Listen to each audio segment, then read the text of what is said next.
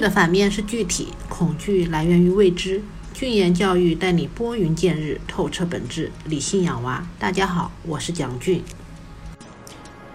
前几天，广州宣布了普通高中的自主招生成绩计算方式发生了改变，折算成百分制，中考成绩占比百分之七十，学校综合能力考核成绩占百分之三十。也就是说，对考生来说，中考成绩的要求提高了。过去，只要有学校看中的某种突出能力，考生就可以以低于学校录取分数几十分，甚至将近一百分的成绩录取。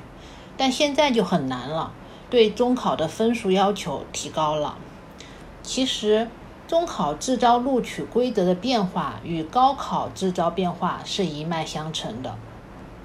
二零二零年起，清华、北大等三十六所一流高校以强基计划取代自主招生，高考成绩占比百分之八十五，学校自主考试成绩占比是百分之十五。强基之前，自主招生曾经被过度的扭曲解读，一些观点鼓吹：“你还在拼高考吗？好学生已经不用靠裸分进名校了。”一些家长和学生盲目的以为竞赛或者突出的特长是升学的捷径，抱着拼九科不如集中火力拼一科的心理，提前五六年就以竞赛或者特长作为唯一的拼搏目标，偏科挑食严重。当然，在某些方面有突出特长的孩子可以一技走天下，但这种人必定是人群中的少数。即便是霍金，沉醉于物理的他，面对的也是整个宇宙。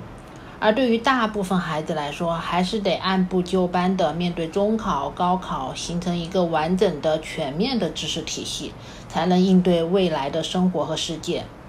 这个世界上呢，有一件最公平的事情，就是无论贫穷还是富有，聪明还是愚笨，成长对于每个人来说都是不容易的。过于单一的体系。就非常脆弱，多彩丰富的系统才能包容万变，适者生存。我发现啊，做了家长的人，无论以前口头怎么说，但在行为上通常会体现出不再相信人生是长跑的这句话。也家长的终点目标默认为，娃十八岁投递进入大学就是成功，但对这个孩子来说，大学才是人生的起点。